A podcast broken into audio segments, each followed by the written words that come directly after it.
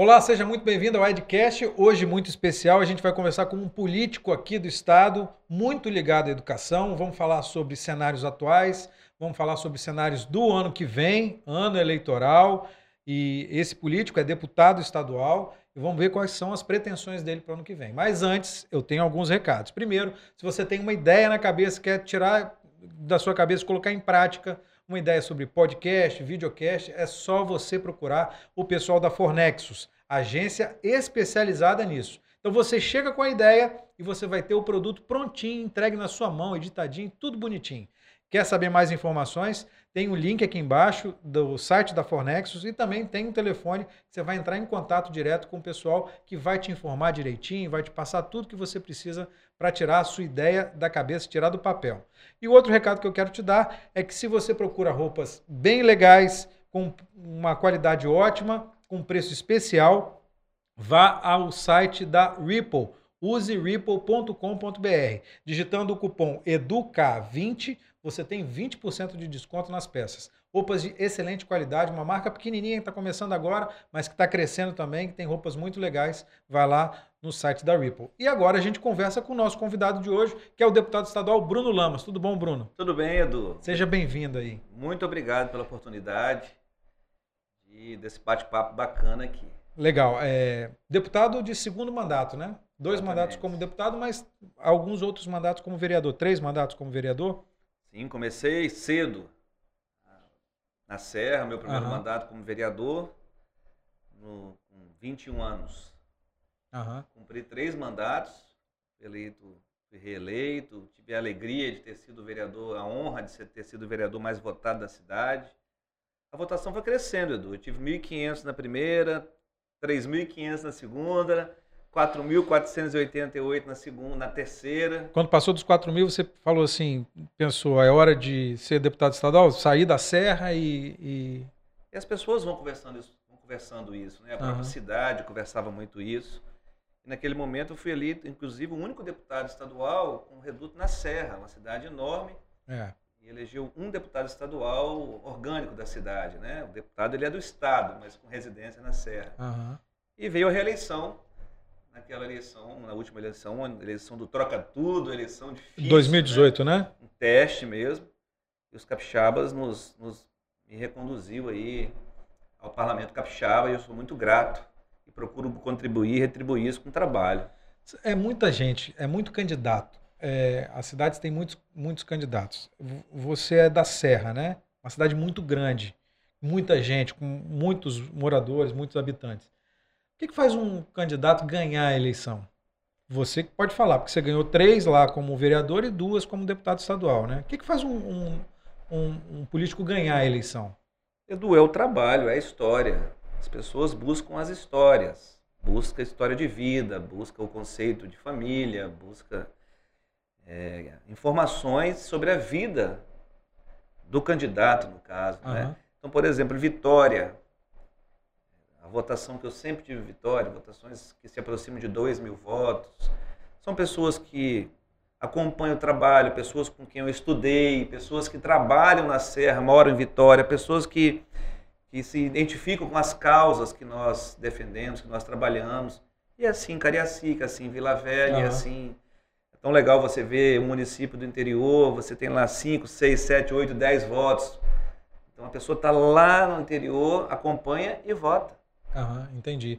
E o político tem que, na campanha, tem que bater de porta em porta mesmo, ir de lugarzinho em lugarzinho, tem que comer, almoçar na lata de goiabada mesmo. Como é que é? O modelo eleitoral do Brasil, um modelo medieval ainda, né? A Serra, por exemplo, não tem televisão, nem para eleição de prefeito.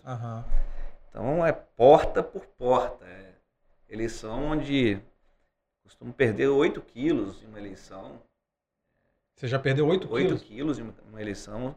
Caminhadas e caminhadas, porta por porta, bairro por bairro, batendo palma na porta da casa das pessoas.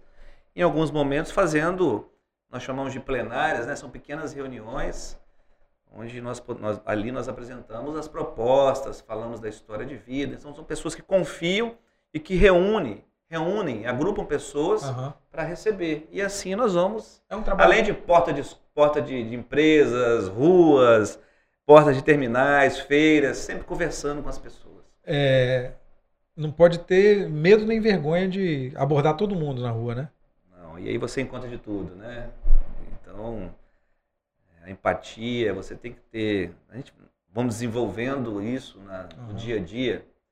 Pessoas que, que gostam, que se valorizam o visual, o olhar, né? Que, que querem, é, percebe essa confiança no olhar, pessoas uhum. que gostam do cumprimento, pessoas que são auditivas, que querem ouvir as propostas. Eu procuro dar atenção a todas. Não sou daqueles que saem simplesmente entregando um papel e vão para a próxima, não. É conquista. Acredito na conquista, no diálogo. Então é um por um para chegar a 20 mil, que é, que é a votação que se exige, se exige aí para uma eleição de deputado estadual. É o né? cálculo, né? É o cálculo aí. É um cálculo, estou é. dando um exemplo. Uhum. É dessa forma. E, e qual foi a sensação que você teve quando você, assim, quando você foi eleito pela primeira vez? Qual foi a sensação? Primeiro a sensação de ter vencido a eleição lá para vereador, né? E depois de chegar à Câmara. Como é que é essas? O que, que você sentiu na hora? Edu, recém saindo da, recém saindo da faculdade. Saindo da faculdade, é uma candidatura de um jovem, naquela época existiam ainda os showmícios. Exatamente, é. Eu lembro que o meu primeiro discurso foi na na, na Avenida Central de Laranjeiras. É, o, o, show era do Netinho da Bahia e tinham milhares de pessoas ali. E, sinceramente, eu não sentia minhas pernas, né? É mesmo? De tanta tensão. Imagino. E aí, é, você fala, você começa a interagir com as pessoas, você começa a falar da renovação, das suas propostas. Há, há essa identidade. E quando vem o resultado, é um misto de emoções, a família, os amigos, eu fui vereador naquela Câmara bem antiga da Serra, na Avenida Getúlio Vargas, em cima de uma, de uma quitanda, né? uma Câmara uhum. pequenininha. E ali nós iniciamos, iniciamos um trabalho com muita vontade. Então, vem um misto da, da alegria, da gratidão às pessoas, da gratidão a Deus e, o início de um trabalho, sabendo que, que o Legislativo é, é, um, é um parlamento, um parlamento exige muita força, resiliência e capacidade de dialogar. E assim eu comecei. E você acha que esse formato desses o, o comício que tinha shows, né, o showmício, essa coisa, porque mudou muito, as campanhas eleitorais mudaram muito, né? Você acha que mudaram para melhor?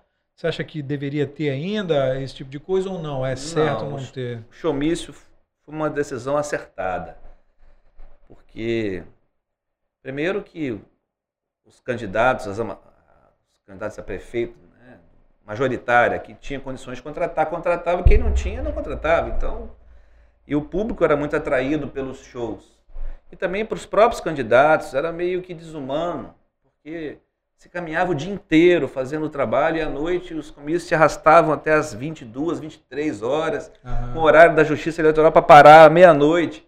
E no outro dia começa de novo. Então, acertaram, é, deram uma ajustada fizeram uma correção aí que veio, acabou combatendo aí o, o abuso de poder econômico que era na ocasião de quem poderia contratar grandes artistas e quem não tinha dinheiro sequer para montar um palanque. E qual a diferença da Câmara de Vereadores para a Assembleia Legislativa? Eu aprendi muito na vereança. O vereador, respeito muito o papel do vereador, porque ele é o político mais próximo, mais da próximo mesmo. Né? É na porta da casa ali e você consegue, naturalmente, trabalhar políticas públicas para o cidadão. Os municípios são muito independentes. Né? Uhum. Na Assembleia Legislativa, você passa para um universo é, de 78 municípios, você começa a conviver com, o sul do estado, que tem uma característica, tem uma colonização diferente, com o norte do estado, que já divide, divide lá com a Bahia. Então, você desde a agricultura, a própria cultura, a própria educação. Então, é um aprendizado. Na Assembleia Legislativa também você divide ali espaços com pessoas com, com histórias, né, com trajetórias que ensinam muito.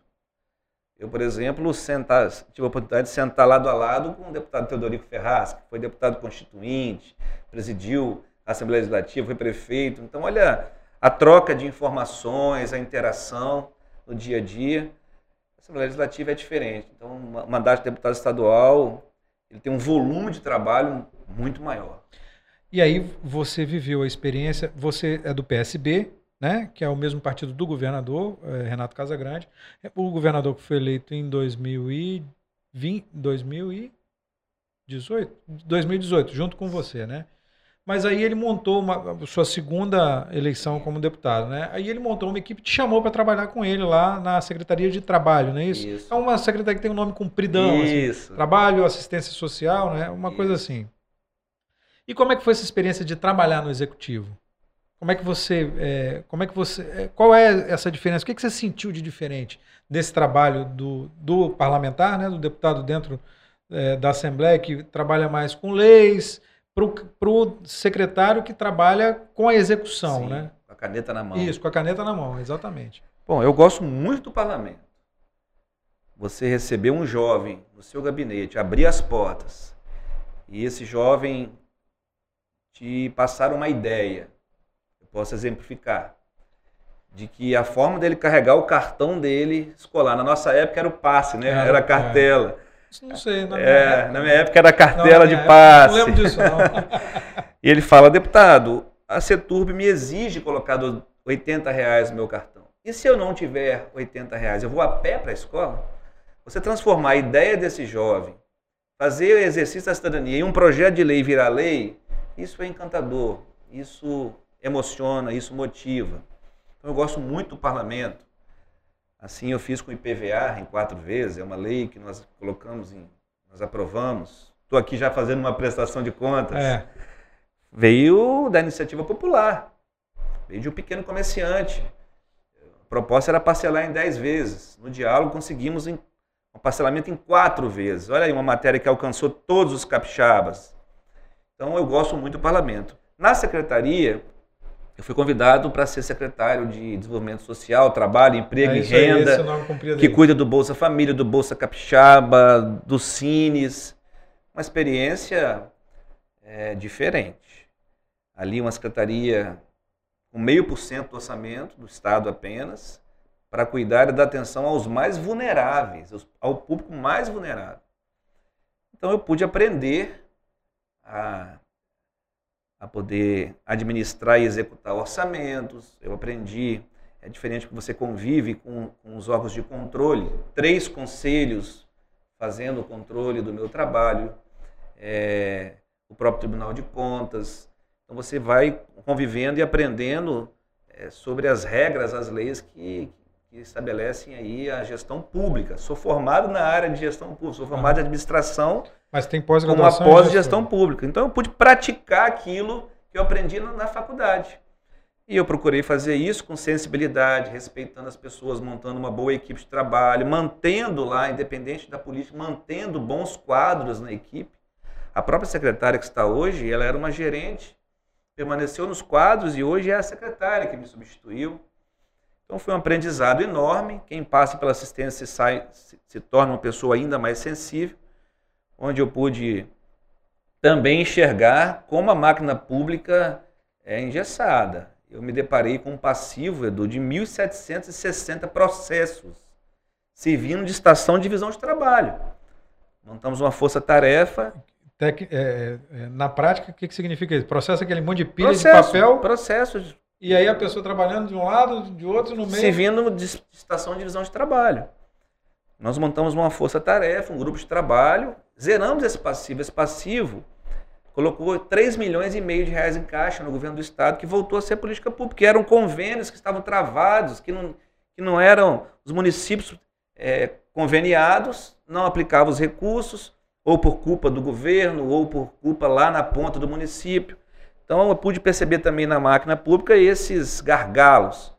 E nós conseguimos romper, fazer um bom trabalho, inovar a secretaria, criamos o Fundo Estadual do Trabalho, é, a primeira infância, e eu sugiro aí um olhar, a primeira infância do nosso estado está se tornando referência para o país. E lá eu pude, pude presenciar. Então lá tinha a primeira infância, a segurança alimentar, o trabalho, emprego e renda, a assistência nas suas mais diversas complexidades e é diferente, mas é importante na vida de, de, quem, de quem faz, está na vida pública. E aí você pegou um rabo de foguete que foi uma, uma chuva monstruosa Sim. que teve aqui no estado, destruiu boa parte dos municípios do sul do estado. Alguns municípios ficaram realmente, literalmente destruídos. Iconha sofreu muito, alguns municípios ali em volta de, de Iconha sofreram muito. É, e como é que é essa experiência de como executivo sendo cobrado de um lado e tendo que fazer de outro? Como é que é essa experiência? Como é que foi essa experiência? Misto de emoções, de lágrimas com trabalho. E aí é, é impressionante como você vivencia a união das pessoas, a união dos capixabas. É até um estudo, né? De quando, quando, estudos comprovam de quando você faz o bem, quando você se doa, quando você é, exercita a solidariedade você se sente bem, as pessoas têm prazer em ajudar. Uma união de forças impressionante. A sociedade deu as mãos, os capixabas de mãos dadas para ajudar Alfredo Chaves, e Cunha, Vargem Alto, os municípios impactados. Mas o dever de casa tinha sido feito, Edu. Todas as atas estavam em dia, as atas de registro. Então nós tínhamos colchões, aqueles itens. Nesse momento é o momento do primeiro contato, do primeiro apoio. São itens básicos: água, kit de higiene, colchão, travesseiro, cobertor. Então estava tudo em dia. E nós, em parceria com a Defesa Civil, conseguimos chegar rápido às pessoas. E aí começa um outro trabalho de, que envolve outras secretarias de saúde, a secretaria, a própria Defesa Civil, de se fazer presente.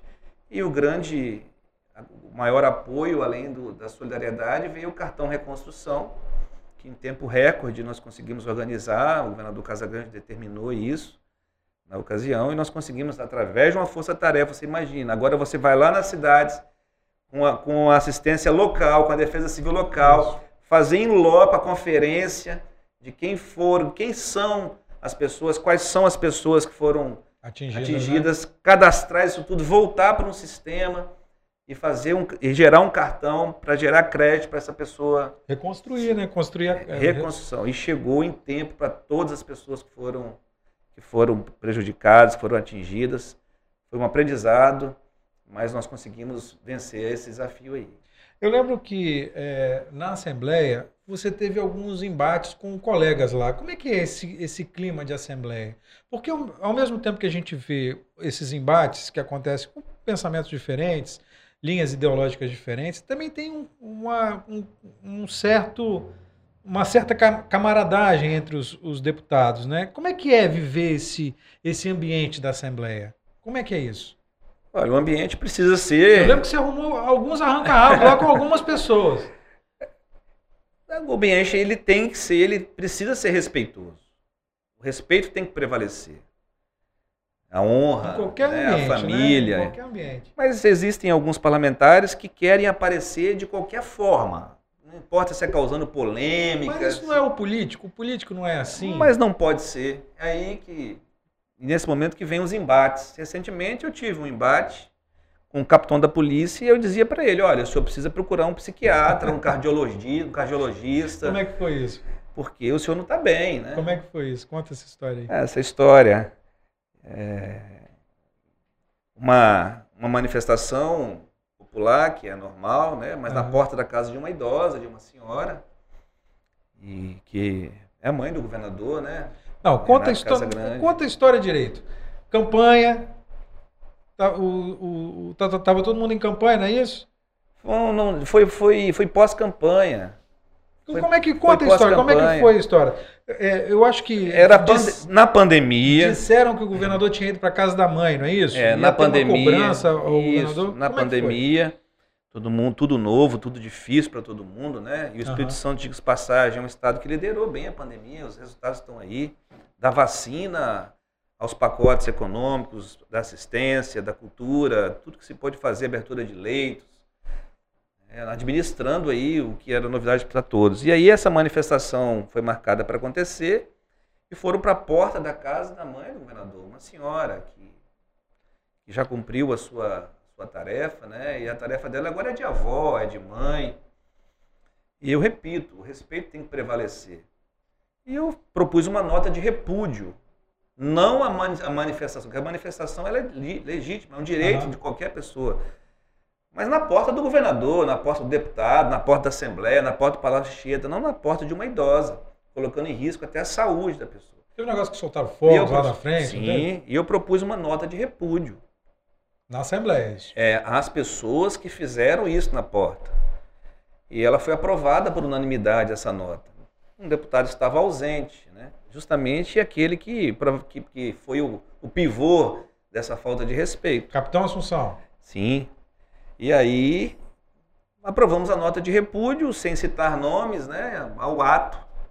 E ele chega lá, todo desequilibrado e agressivo. Né?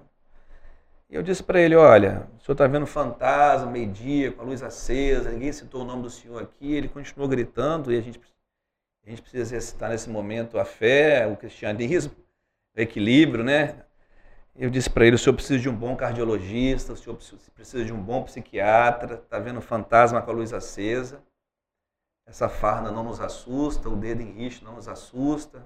O senhor tem um costume aqui de ficar agredindo, as, as, especialmente as deputadas, especialmente a deputada Irine, por divergências aí ideológicas.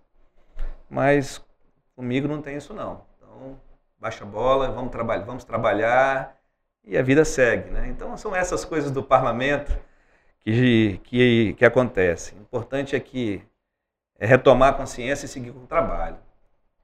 É, a gente teve é, campanha eleitoral e, e, você participou da. foi candidato a prefeito, de, prefeito da Serra, né? Teve uns embates também com os, com os outros candidatos lá durante esse período, um período um, um pouco antes, né? Sim. Porque o deputado tem que se desincompatibilizar para poder concorrer a. Sim ao, ao pleito. Você teve também uns um arranca-rabo lá com um, com outro candidato. Como é que é isso? E depois, como é que fica?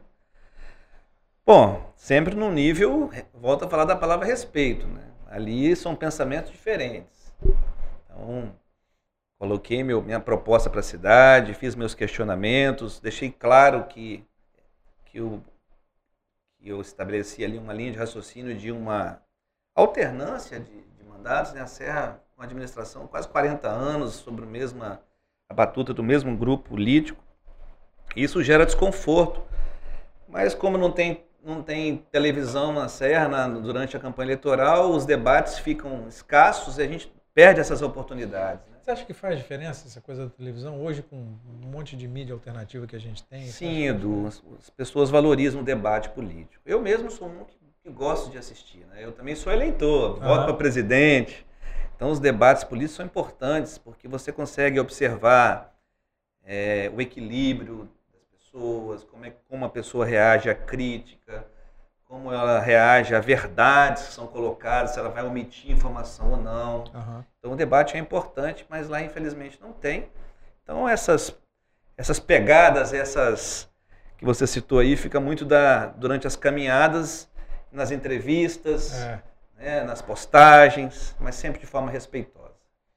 Como é que você vê o momento político que a gente tem hoje no Espírito Santo é, em relação a grupos políticos, em relação à atuação do governador e no país com essa é, todo mundo fala de polarização, a gente fala de um é, a gente fala do país entrando numa outra crise depois da pandemia, uma crise econômica, uma crise política que a gente vive há bastante tempo. Como é que você vê o cenário? Que cenário é esse que você enxerga no país hoje? No Estado e no país?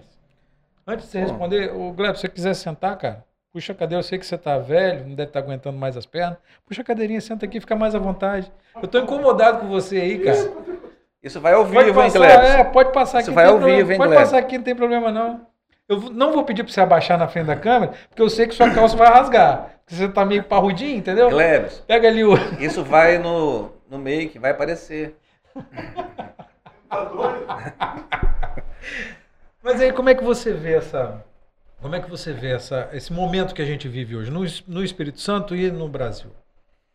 Bom, infelizmente, o governo federal fala um idioma e os estados falam outro.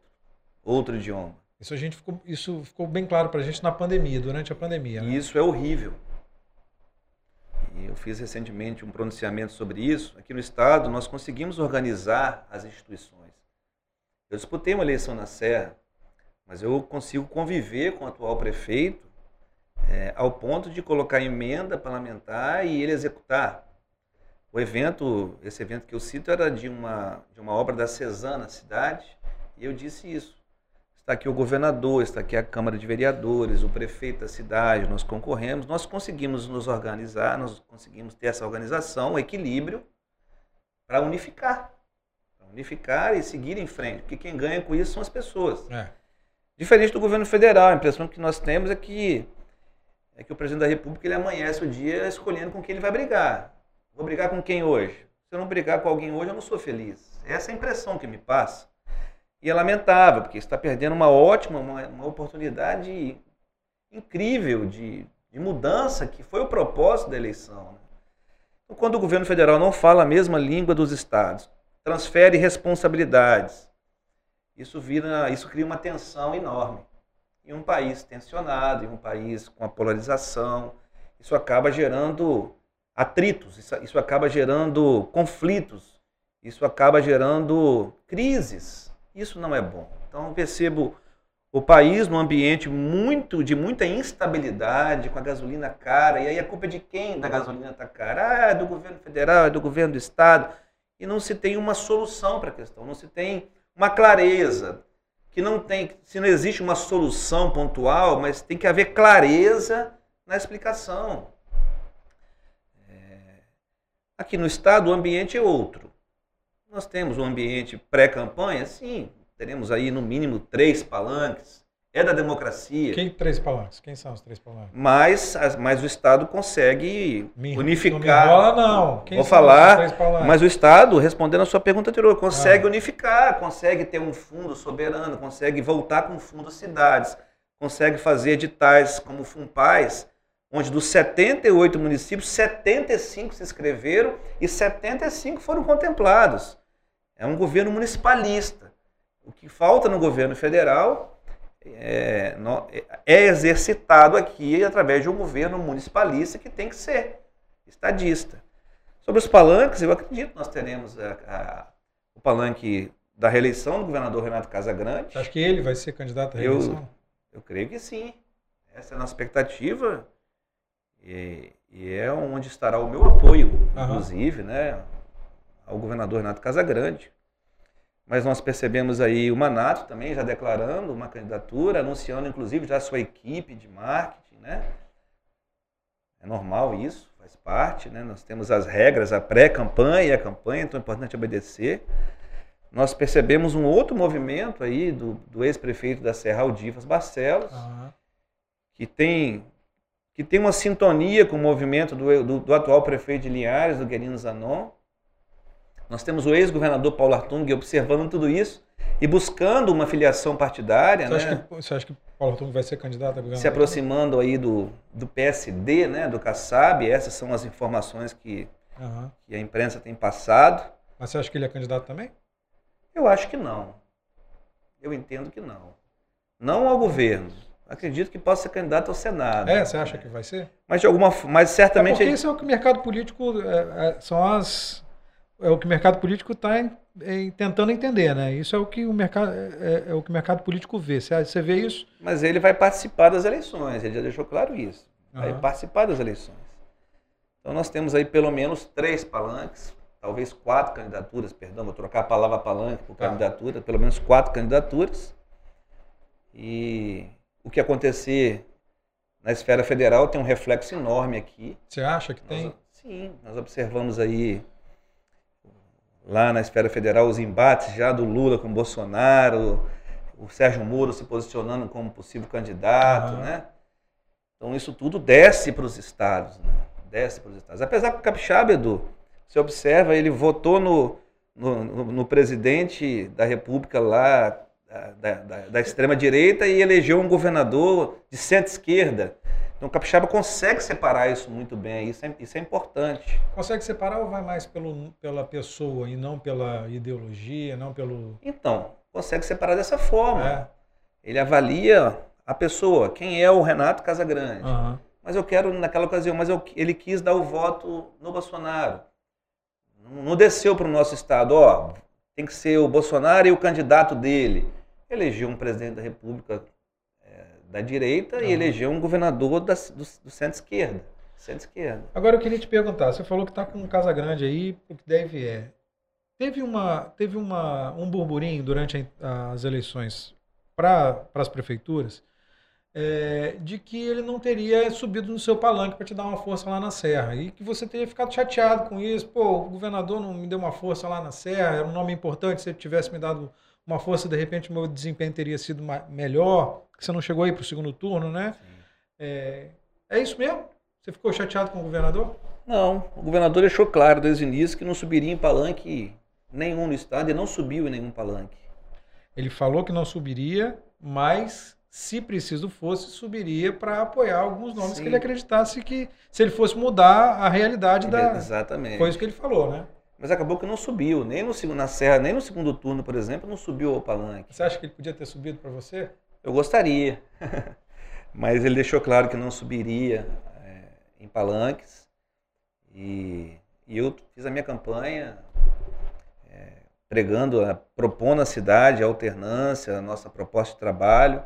Mas não fiquei chateado, não. Certamente que se ele tivesse subido seria uma eleição mais, mais possível, mais fortalecida. Né? Aham. Quem ganhou com isso foi o atual prefeito Sérgio Vidigal, né?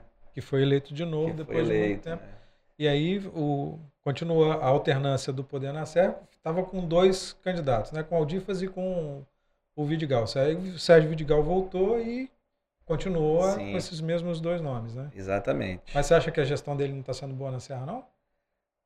Sim, gestões, qual gestão municipal que está boa, bem avaliada hoje? É difícil, né, Edu? Nós temos aí ainda, é, estamos aí com 10 meses de gestão, eu, eu considero que é uma gestão lenta, sem tá entregas. sendo devagar? É, sem lenta, mas é um prefeito experiente. Já foi prefeito em três outras oportunidades. Isso vai muito da montagem da equipe, isso vai muito do, da pandemia também, tudo, todo o foco virado para a pandemia. É.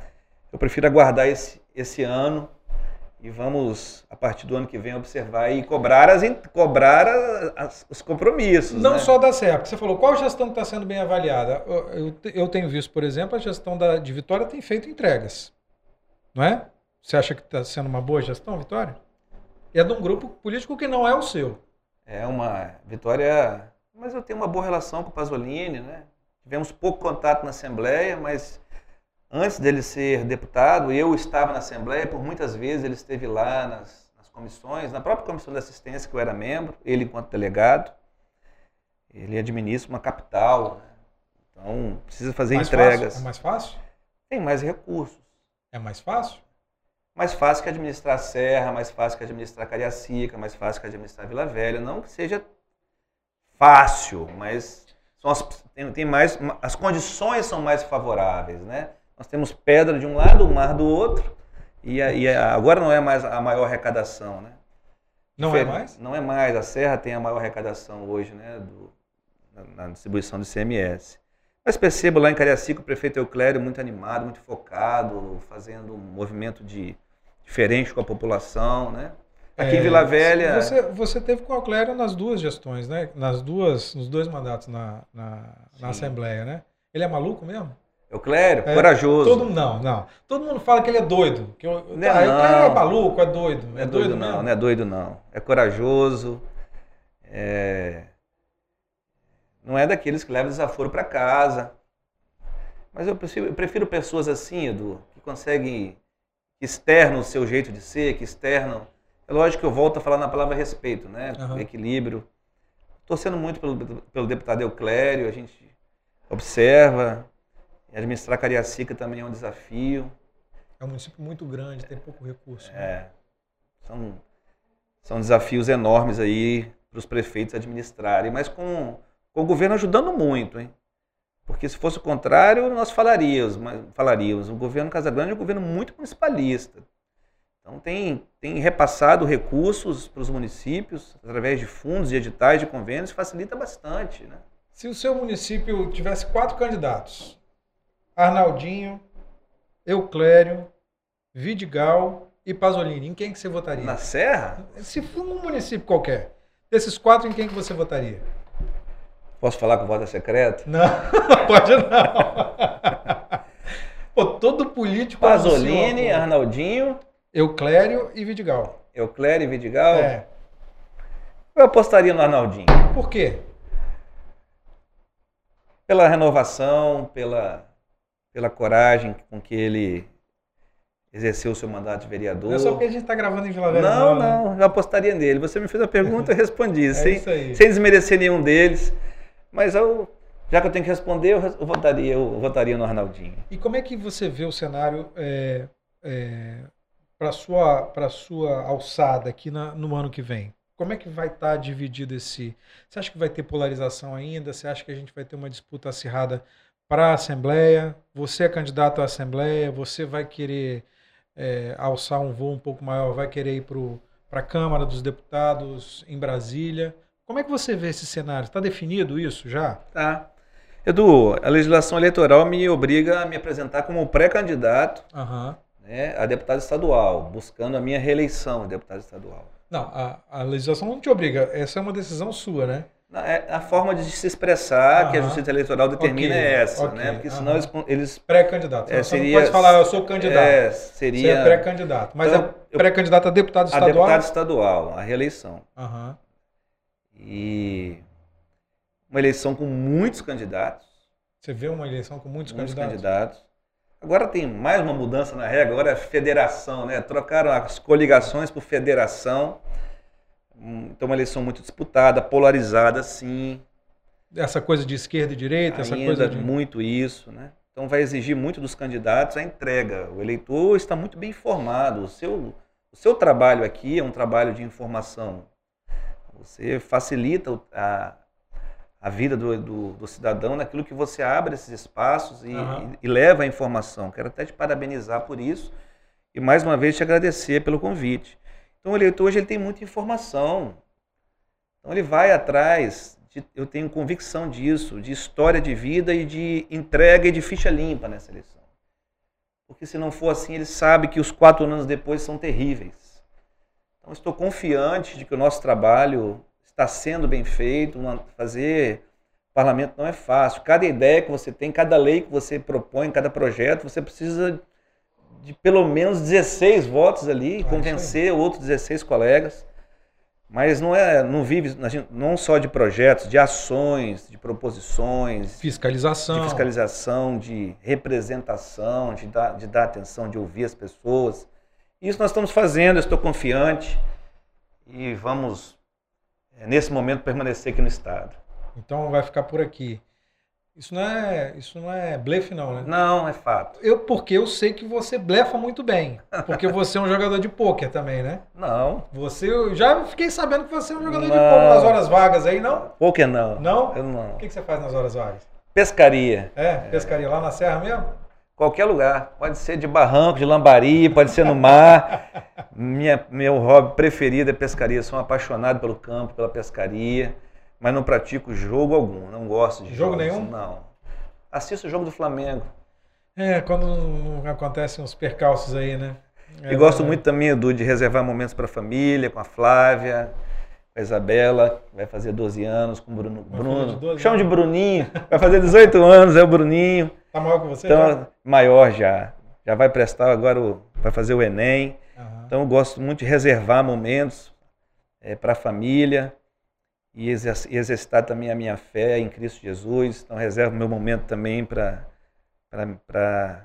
as reflexões, para a leitura bíblica, para o aprendizado. É, é isso que alimenta a nossa alma, nosso espírito, nosso dia a dia. Né? Quando você está nesses momentos é, que você tira para você, as- o político é político 24 horas por dia, né? Como é que você recebe as pessoas que te cobram nesses momentos? Porque imagino que tenha muita cobrança, né? O político é, é muito visto, muito visado e tem muita cobrança. Como é que você reage a isso? Tranquilo, Edu. É? Tranquilo. eu Você Gosto, está na pescaria lá, eu chega, gosto. ô deputado, Na academia, você vai pra academia, você tá na esteira, posso falar um pouquinho, aí você tudo pique, você terminar aqui, mas eu, eu me divirto, eu go- divirto no bom sentido, eu gosto disso. Gosto de ir ao supermercado, faço supermercado toda semana com a minha esposa, a Isabela gosta de ir, o Bruno vai, e ali é a mesma coisa, tá pegando a batata, Bruno, parabéns lá, aquela... Mas não é só parabéns que você ouve, não. né? Ouço parabéns e ouço cobrança, e ouço sugestões, né? Então, assim, ó, eu vi lá o embate, você citou aqui o embate, vi o embate é. lá, você estava certo, parabéns, mas é encontro, ó, não gostei lá do embate, né? A, a famosa polarização. Uhum. É, as pessoas comentam, ah, a batata tá cara, né, deputado? Falou de então, supermercado, aí tá tudo caro mas no supermercado. Né? Para, eles dão sugestões. A culpa é do governo? Dão sugestões, muitas sugestões, uhum. reivindicam as coisas. E, e quando você encontra uma pessoa que está insatisfeita com a política, não gosta da política, é importante você respeitar o momento dela ali, né? Então, eu sigo em frente. Né? Mas, uhum. no geral, no dia a dia, eu não tenho que reclamar, não. As pessoas me tratam com carinho, com respeito. Quando vem a cobrança, eu sei administrar a cobrança. Tem um episódio recentemente agora, eu estava é, em Bairro de Fátima, uhum. a trabalho, num sábado, a trabalho. E uma pessoa chegou com o telefone na mão, né? Falou, Bruno Lama, estou vendo aqui. Eu falei, não, ó, primeiro parabéns pelo seu exercício da cidadania. Mas nesse, eu não tenho processo, não. Esse caso aqui, eu sou a vítima, né? É, eu, é, eu é, movi uma ação, ah, tá, eu é. movi uma ação em cima de uma fake news que foi que fizeram contra a minha pessoa. Durante a eleição? Durante, não, durante uma CPI seríssima na Assembleia, na Assembleia uma CPI seríssima na Assembleia, onde eu era relator de uma CPI de grilagem de terra. Uhum. E aí fizeram uma fake news. E não só eu, eu, o deputado Euclério, então, e eu, então, o deputado Denival dos Anjos, nós movemos uma ação contra essa pessoa. E interessante, esse cidadão chegou lá e eu expliquei. Ele falou, não, então aqui o picareta é o outro. então é assim, tem que ser assim, né? Com franqueza, com verdade. É, porque tudo hoje é muito claro, eu repito. A internet escancara é. a vida e uma tá pessoa, uma pessoa para ser candidato, eu para ser candidato, eu declaro, tem que declarar tudo. Seu grau de escolaridade, imposto de renda, vai tudo para o sistema, é a vida aberta, né? Uhum. Mas nós temos que ter limites. Então, eu procuro levar uma vida, a pessoa que exerce o mandato tem que dar exemplo. Eu não bebo álcool, né? mas aquela pessoa que tem opção por por tomar lá o seu vinho, a sua cerveja, ele tem que ter equilíbrio. Não pode sair pela rua tropeçando, caindo. Não é isso que as pessoas esperam de um. Em, todos os aspectos, em todos os valores, todos os conceitos que norteiam a nossa sociedade. Tem que entender isso. A, a função é pública. Uhum. Você tem que dar exemplo. Você falou da CPI da, da grilagem. É... O deputado Enivaldo dos Anjos, que era presidente da CPI, se não me engano, ele foi eleito e é, é prefeito hoje de Barra de São Francisco, né? E ele sempre foi um mentor de muita gente lá, né? Foi um mentor seu também? Como é que foi a sua convivência Enivaldo com ele? Enivaldo é uma figura. É, porque ele é uma figuraça, é, né? Figuraça, eu gosto, gosto muito do Enivaldo, xerife, né? Chamava de xerife na Assembleia. Na verdade, ele presidia a CPI da máfia dos guinchos e era membro da CPI de grilagem de terras. O presidente da CPI da grilagem era o deputado Euclério, né? Isso. Então, conviver com o Enivaldo também foi um aprendizado corajoso. De Porque ele é um político da antiga, né? Sim. Porque ele é, também já, já tem uma idade bem avançada, é um hum, político da antiga. Mas muito corajoso. Ia para o enfrentamento, fazia os enfrentamentos com forças, com poderes, né? Eu aprendi muito lá com a postura dele. Se nós tínhamos divergências políticas, ideológicas, nós tínhamos, nós era sempre respeitosa uhum. e a coragem dele é o que mais me chamou, sempre me chamou a atenção. E, e, muita gente, assim, pelo menos a maioria das pessoas é liga em relação à atividade do deputado, né? E você também tem uma, uma atividade grande na Comissão de Educação, que é uma comissão muito importante da Assembleia. Como é que é essa atuação na Comissão de Educação e por que, que ela é tão importante? Bom, primeiro, Edu, tem, alguns deputados vão se, se alocando nas comissões e depois não dão conta do trabalho. Né? A comissão tem que se reunir, é tem que tem ter quórum. que faz parte de um três, monte de comissão, quatro né? é, Eu, onde eu estou, eu cumpro com minhas responsabilidades. Eu presido a comissão de educação, uhum. eu sou vice-presidente da comissão de meio ambiente, eu sou vice-presidente da comissão de cidadania, sou membro da comissão de segurança e além, da, além de frente parlamentar, do público privado, entre outros que eu, que eu Hoje eu acabei de abrir uma, antes de vir para cá, eu estava com, a colônia de pescadores do sul do estado, não existe é, ninguém falando sobre a pesca no nosso estado. E o pescador, é, ele precisa da atenção, do respeito, né? E eu, disso, eu é uma atividade econômica importante Sim. no estado de norte a sul. E aí eu abri lá hoje, lá com, eu não, né? O parlamento capixaba, porque eu precisei coletar 10 assinaturas, está protocolado a frente parlamentar é, em defesa da pesca no estado. E na comissão de educação, naturalmente, onde eu triplico as minhas atenções. E aí nós temos uma folha de serviço prestado aí esse ano considerável, Edu, porque a vacina para o professor não estava no calendário naquele momento aqui no estado nem na nação. Uhum. Nós iniciamos o debate, o Espírito Santo avançou, antecipou a vacina do, do, do professor, da comunidade escolar, do professor ao, ao vigilante, né, todos eles. O novo plano de carreira do magistério, onde eu vou, carrego minha plaquinha do novo plano de carreira. Ontem o governo anunciou o reajuste já do magistério, uma mudança no plano de carreira. Ainda não é o ideal, mas avançamos. É, entre tantas coisas lá na comissão, na comissão. Amanhã é dia de trabalhar, amanhã nós temos o Fórum Estadual da Educação, às 16 horas.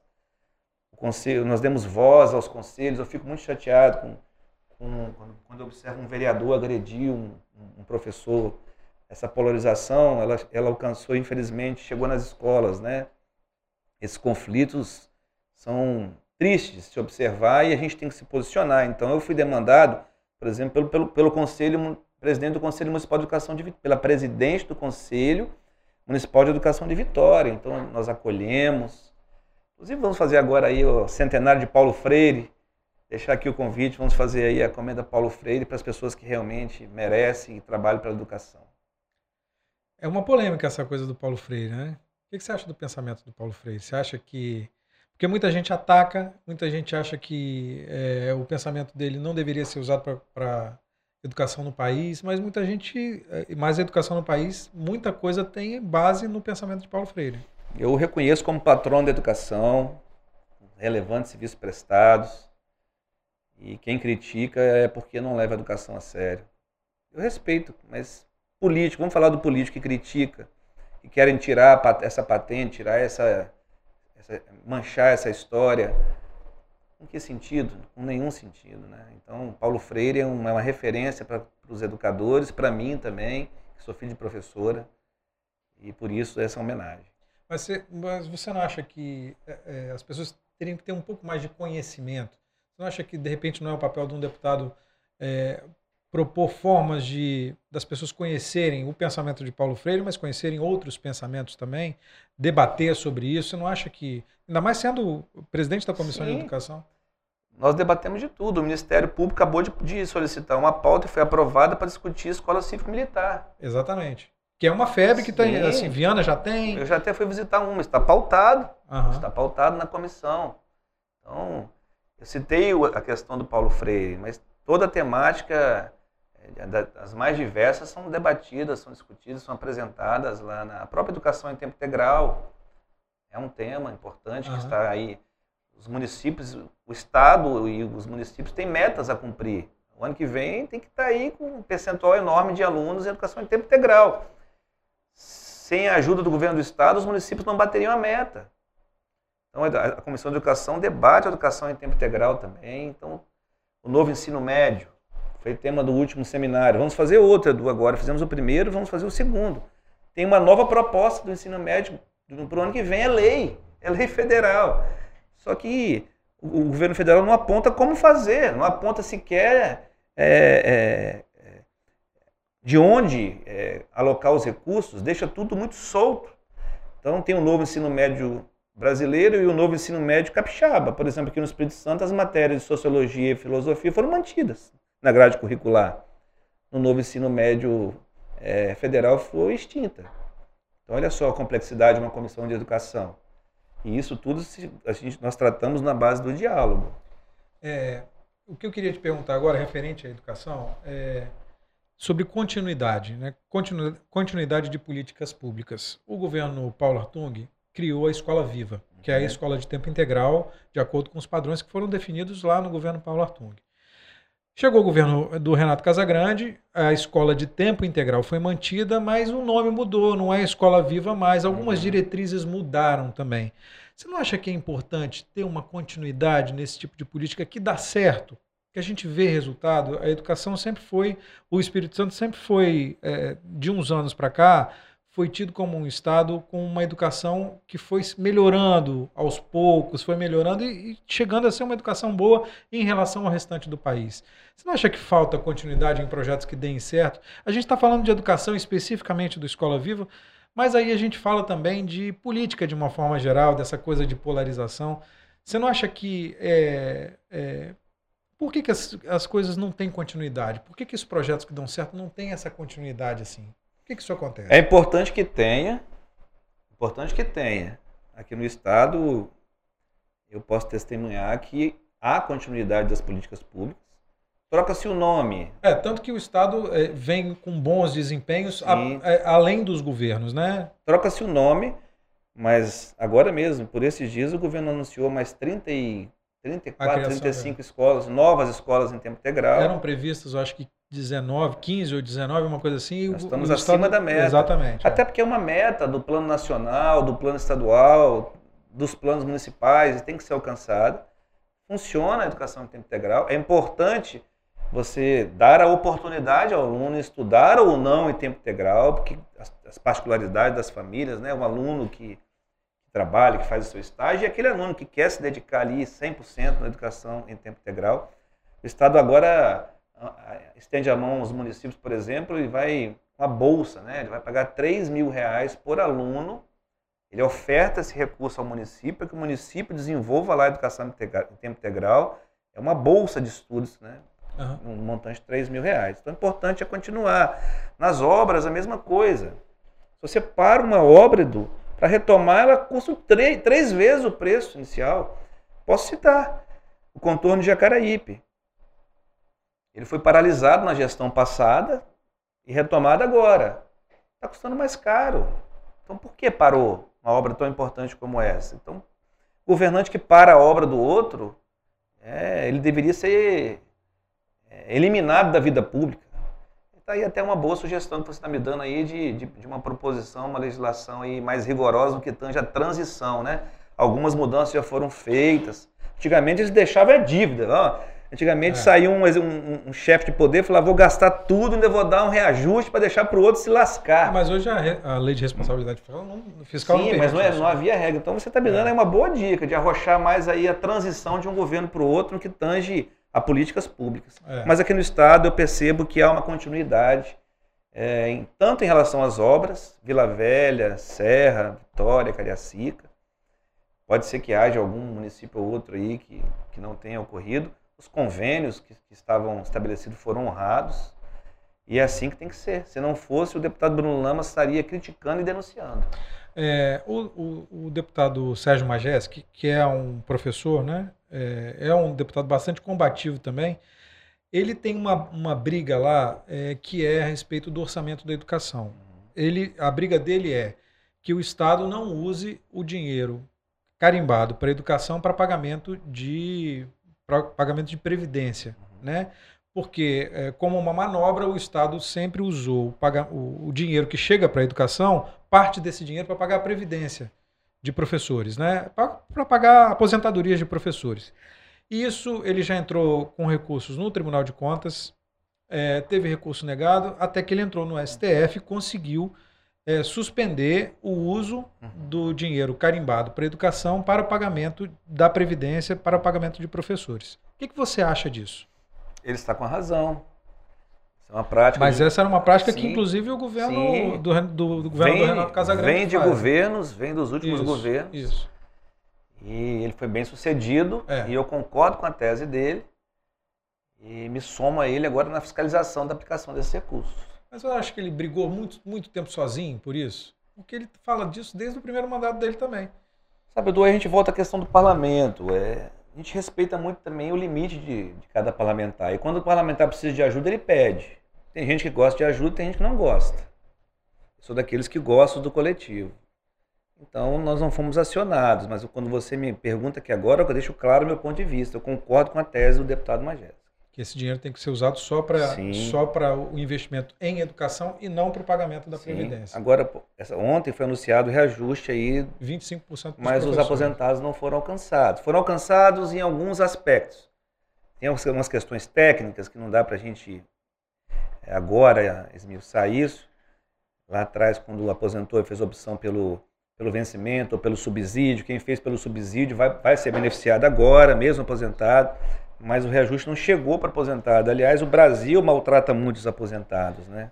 Mas aí, eu te, aí aproveitando que você falou isso, mas é justo o, o cara que já parou de trabalhar ganhar a mesma coisa que o cara trabalha? E outra coisa, como é que paga essa conta? Porque se você der reajuste, o, o Estado tem quantos professores? São milhares de professores, 10 mil professores? Não sei exatamente quantos, mas são milhares de professores. Se você dá o reajuste para os professores que estão na ativa e para os professores que estão. Ok, não estou questionando se merece ou não. É claro que merecem, né? É claro que merece o reajuste. Mas como é que paga essa conta? De onde Sim. tira esse dinheiro? Bom, e aí, ser, não pode, e aí não pode tirar mais ser, da verba para a educação. É, tem que ser no mínimo proporcional. O que não pode é deixar ir defasando, defasando, defasando ao ponto do aposentado ter dificuldade de, de, Com certeza. de se manter. E isso acontece no Brasil. Concordo. Isso acontece no Brasil. Uhum. É, e para isso que o Espírito Santo fez a reforma da Previdência. O Brasil fez a reforma da Previdência, o Espírito Santo fez a reforma da Previdência, o município de Vitória acabou de fazer. Foi. É. O governo do estado fez em três meses, o município de Vitória fez em três dias. Foi. Mas fez. O prefeito fez a é reforma. uma crítica ao prefeito isso? Não, é necessário fazer. É necessário fazer. Uhum. Aí vai a, o Poder Legislativo. A Câmara permitiu uma aprovação relâmpago. A Assembleia, o próprio Pasolini era deputado na época e estendeu bastante esse, debate, correto, na prerrogativa dele, durou três meses.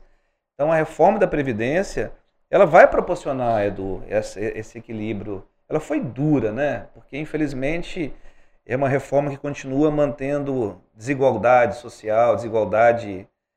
Quem tem muito continua protegido, mas, mas ela era necessária. O Estado do Espírito Santo ele aporta mais de 2 bilhões de reais por ano do próprio do recurso de caixa, do pró recurso próprio para o IPAJM para poder cumprir as suas responsabilidades.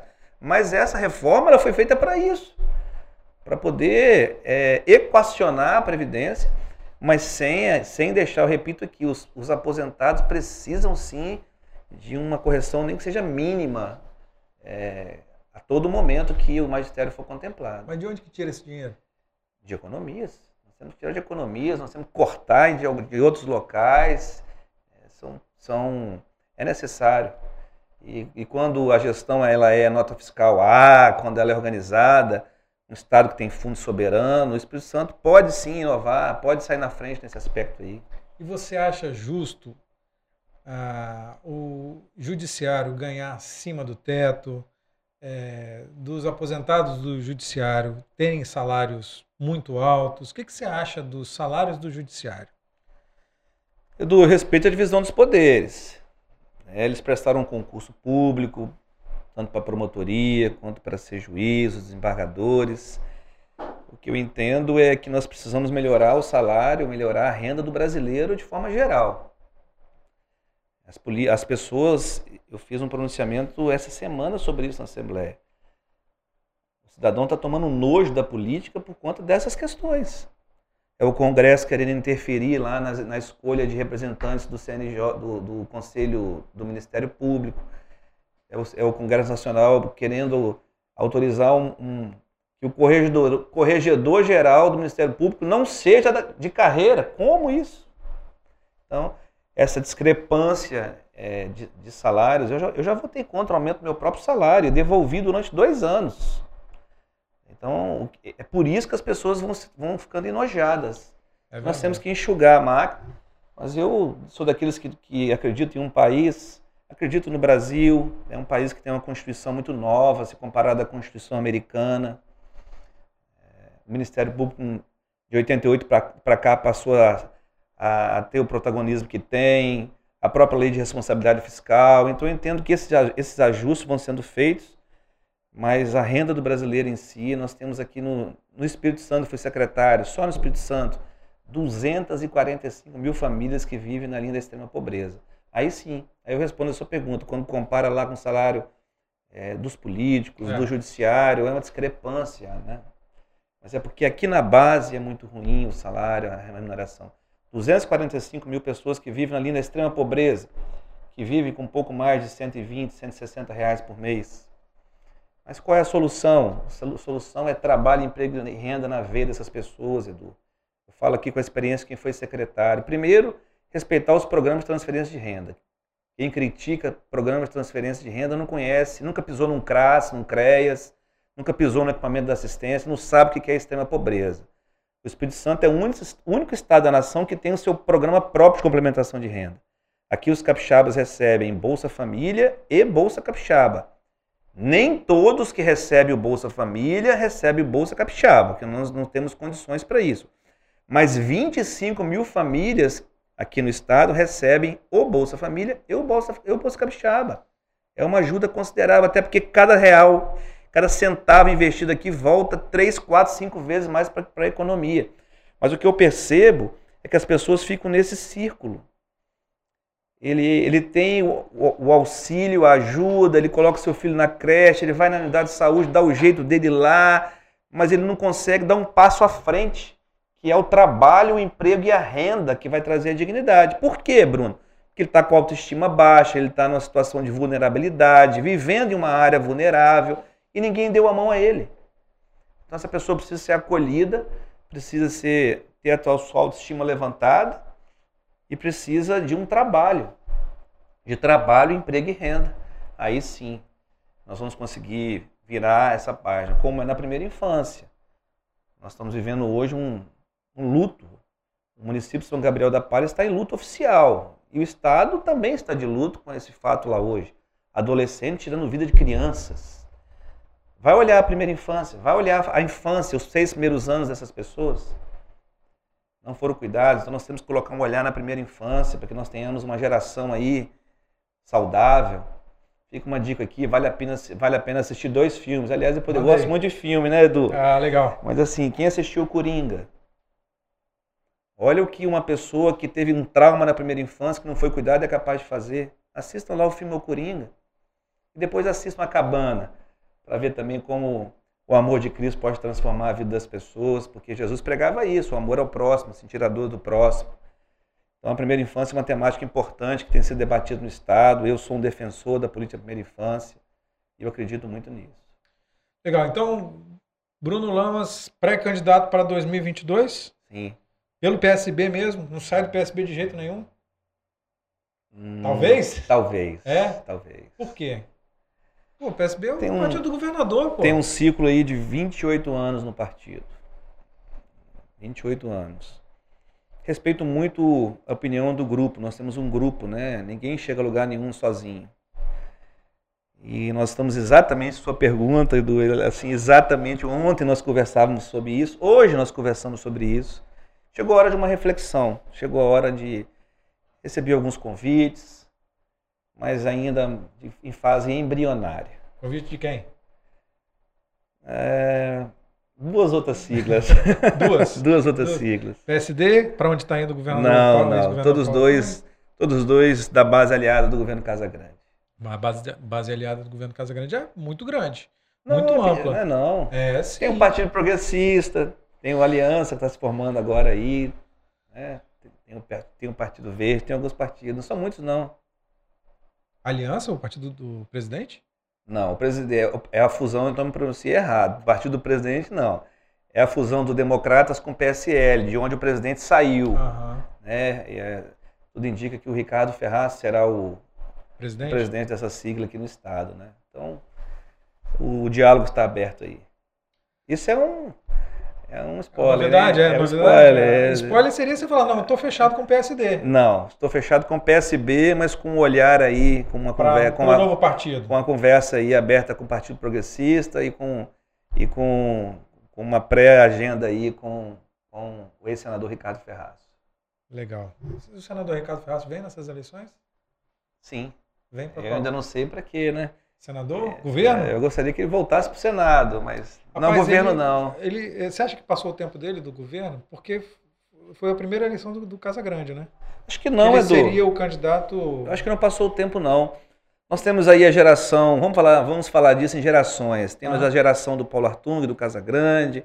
Abaixo dessa geração, vem a geração de Vidigal, de Max Filho, do Ricardo Ferraço. Magno. É, e ainda vem uma outra geração abaixo, né? Que eu me, tenho 44 anos, estou aqui revelando minha idade, onde está, onde está o Gandini e tantos outros. Uhum. Então, na política também, essa questão da geração é importante, né? Então, acho que não passou a vez, não. A política é muito dinâmica. Eu acredito e torço e vou trabalhar muito pela reeleição do governador Casagrande, por sua resiliência, sua seriedade, sua transparência, sua humildade, as entregas, por esse espírito municipalista. Isso me convence muito, tá? Olhar para todos os municípios sem precisar de beijo à mão, sem precisar de olhar a cor da bandeira, se é azul, amarela, a cor de abóbora, não. Ajudar o município. Então, vou trabalhar muito e, e os capixabas estão aí observando, né? Legal. Você já deu alguma corridinha com o governador Casagrande? Eu fiquei sabendo que ele, ele corre bem. Ele... Ainda não. É, ele, é, ele, é, atleta. Ele é atleta. Esse dia ele falou, tô inteiro, mas o corpo dói com 60 e tantos. Eu passei a praticar, né? É. Mas dá para encarar. A caminhada é longa, né? Mas dá para encarar, dá para encarar. Legal. Dá para encarar o desafio com ele aí. vou convidá-lo para nós estamos para fazer, nós estamos para fazer aí junto com a mais a corrida mais azul, levar para a serra essa corrida. Uhum. E quem sabe eu convido aí para o desafio da corrida. Vou chamar o Gleb, chamar essa turma toda aí. A gente entrevistou aqui outro dia. A... O Gleb você não leva só se for corrida para a mesa do Não, o Gleb você vai conseguir. é, a gente fez uma entrevista aqui com a Paula Mioto. A Paula Mioto é uma ultramaratonista. Ela, Olha ela fazia.